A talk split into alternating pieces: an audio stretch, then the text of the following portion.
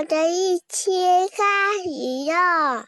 各位听友，这里是老马价值观上书房，我是主持人马上田。今天呢，介绍一位高能人物——故宫的看门人单霁翔。我个人对他的评价非常高，正是有了他，故宫的颜面才得以保存。故宫博物院院长单霁翔获得“影响中国2018年度人物”。董卿形容这位六十三岁的院长，终日奔波苦，一刻不得闲。这要从二零一一年开始说起。二零一一年，故宫因为管理问题闹出了不少笑话。当年故宫丢失了数件珍宝，在北京公安局的帮助下追回，以示感谢，故宫制作了一面锦旗送给公安局，却不料锦旗写错了一个字。二零一二年年初，故宫正低潮，深陷失窃、会所、错字儿、拍卖、封口、瞒报逃税等十重门。五十八岁的单霁翔临危受命，接到调令，被任命为故宫博物院新院长。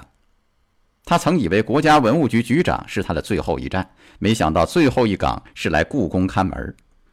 早在二十世纪八十年代。清华建筑系出身的单霁翔还在教授建筑史，所以经常在周末领着年幼的儿子到故宫里拍建筑。不曾料到，几十年后自己竟成为故宫的看门人。大家都很关心，新官上任会有哪三把火呀？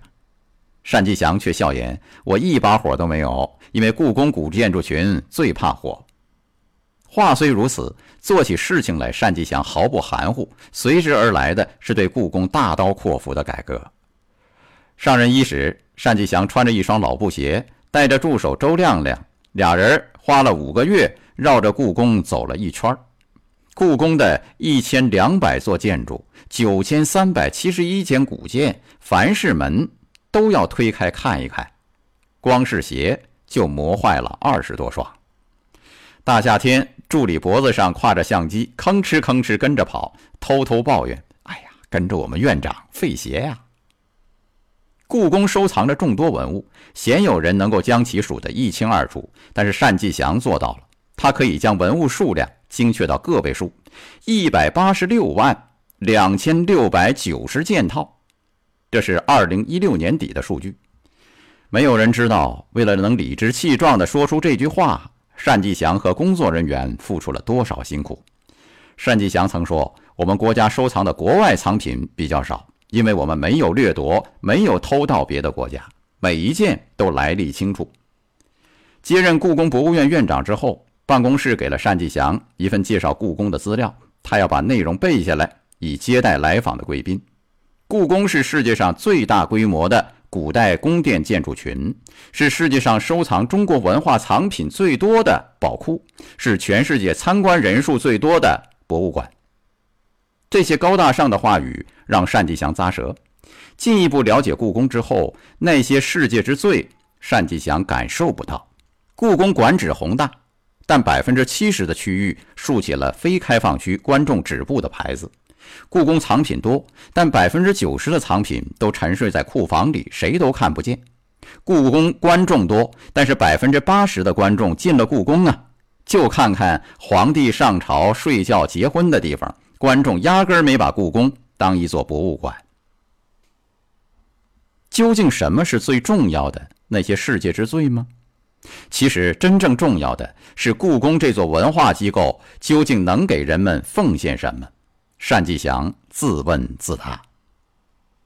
可要真正做到一切工作不以管理方便为中心，而以观众方便为中心，对故宫来说，无异于一场管理革命。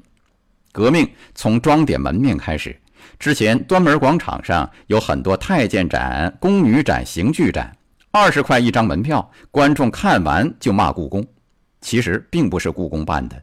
那排房子被收回之后，故宫设置了三十个售票窗口，并购置了很多快速售票的设备，以保证观众到故宫三十分钟内能买到票。六年前，故宫里专供游客休息的座椅不足，只能坐在石头上、屋檐下、御花园的栏杆上。单霁翔一看又急了，还能不能让大家有尊严的休息了？他决定。增设休息座椅，要结实，要坐着舒服，要跟周围环境协调。椅子底下要便于清扫。这一箩筐要求，最后做成的实木座椅一把要三千五百块钱。可单霁翔不心疼钱，在端门广场火速安置了两百把椅子、五十六组树凳。当员工不无得意地告诉单霁翔，现在有一万一千名观众可以坐下了，这个数字是假的。单霁翔直接说：“你们去看吧，夏天太阳直射的地方没人坐，冬天没有太阳的地方人们不爱坐。”单霁翔针对女士上洗手间经常要排很长的队。和故宫的工作团队进行了研究，得出一个结论：女士的洗手间应该是男士洗手间数量的二点六倍。为此，故宫对洗手间进行了调整，甚至将一个职工食堂也改造成了洗手间，排长队自此成了历史。这些仅仅只是故宫改善游客体验的小小例子。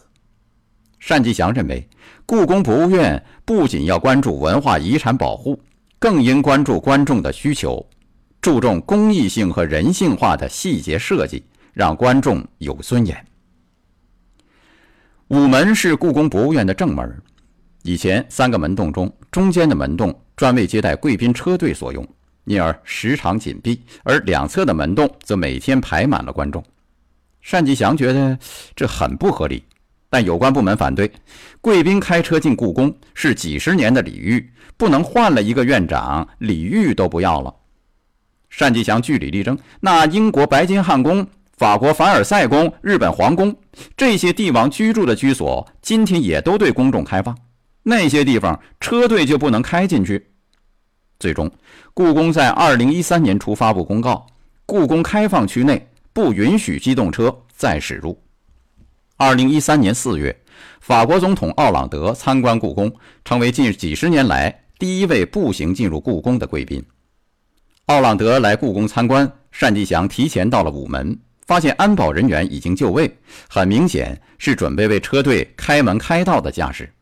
单霁翔让人把午门关了起来，安保人员立马跟他急了。单霁翔正色地说：“这是世界文化遗产，不能破坏。”安保人员向上报告。等了三分钟，等来了撤走的指示。车队来了，单霁翔站在午门前迎接。奥朗德就此下车，一路步行参观了这组世界上现存规模最大、保存最为完整的木质结构古建筑群。同年十月，八十一岁的印度总理辛格参观故宫，有关部门提出，能不能破例让腿脚不好的辛格坐汽车游览呢？单霁翔坚持。奥朗德总统率先不坐车进入，这样的制度还是应该坚持。鉴于辛格腿脚不好，折中之下，故宫从钓鱼台国宾馆借了一辆电瓶车，让辛格总理一路乘坐参观。自此之后，所有贵宾无论中外，再无例外。后来有一次，故宫午门外一位来自东北的老大爷认出了单霁翔，提要求。我这辈子啊，就来一次故宫，我想走中间的门儿，当一次皇帝。如此令人哭笑不得的要求，单霁翔却当真了。午门三个门洞第一次全部打开，让观众自由选择，想当皇帝当皇帝，想当大臣当大臣。这就是一心想让故宫充满人情化的单霁翔，不为权贵折腰，却尊重每一个人的合理需求。随着一栋栋古建筑被修好，故宫的开放区从过去的百分之三十增加到二零一五年的百分之六十，二零一七年达到百分之八十。单霁翔希望两年以后，故宫开放区能达到百分之八十五点零二。文物从来不是尘封的古董，要让故宫充分发挥博物馆的价值。几年前，单霁翔趁着开会前，特意跑到台下问记者。蒙是什么意思？大家乐了。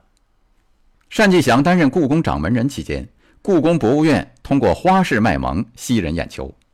印象中严肃的历史人物，像是雍正帝鳌拜这些人，集体卖萌；幽默搞笑的崇祯帝生平故事，其实竟然是销售广告。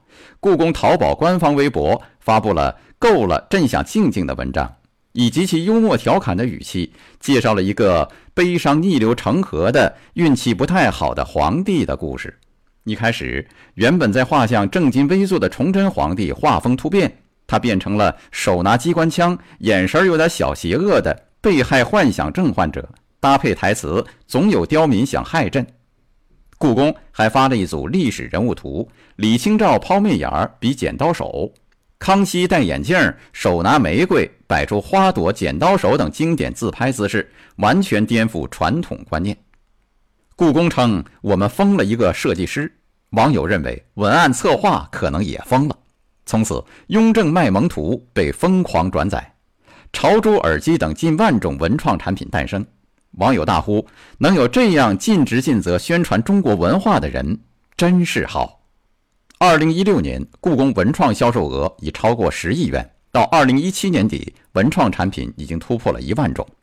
二零一六年、二零一七年，故宫的教育活动都是两万五千场，每次都爆满，孩子们穿朝珠、画龙袍、做拓片，所有这些全都免费。故宫把大量的营销收入投入到孩子们身上。在故宫，文物开始说话，越来越多的人通过文物和文创品与时间对话。生命中真正重要的，不是你遭遇了什么，而是你记住了什么，又是如何铭记的。故宫正在通过它的方式，悄悄地将中华文明的印章刻在孩子们的心里。这些活动一定会让孩子们成为对中华文化热爱的一代人。十多年前。启功先生极力推荐故宫把书法家米芾的传世大作《岩山铭》买回来，但嘱咐不要花太多的钱。单霁翔心想，这有点难办，人家底价就是三千五百万元，但来回谈判后花两千九百九十九万元买下来了。启功先生问：“是不是有点贵呀？”单霁翔说：“北京建一公里地铁要八个亿，能买二十多个《岩山明》。”为了故宫，为了中华文化。单霁翔一向很舍得，因为他明白文化是无价之宝。当朝霞满天的时候，当日落西山的时候，当月亮升起的时候，望着故宫，单霁翔心底就漫出一种静静守护故宫的幸福。他说：“我退休以后想来故宫当一名志愿者，希望面试的时候手下留情。”多年的努力。故宫不再是高傲威严的紫禁城，而是一座富于生活气息的博物馆。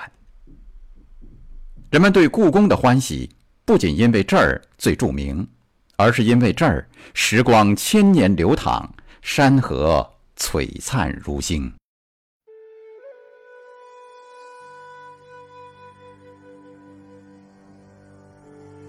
醒来吧，高能量！本节目音频。由老马价值观和醒来学院联合推出，每天一分钟，高能又轻松。关注老马价值观微信公号，锁定收听。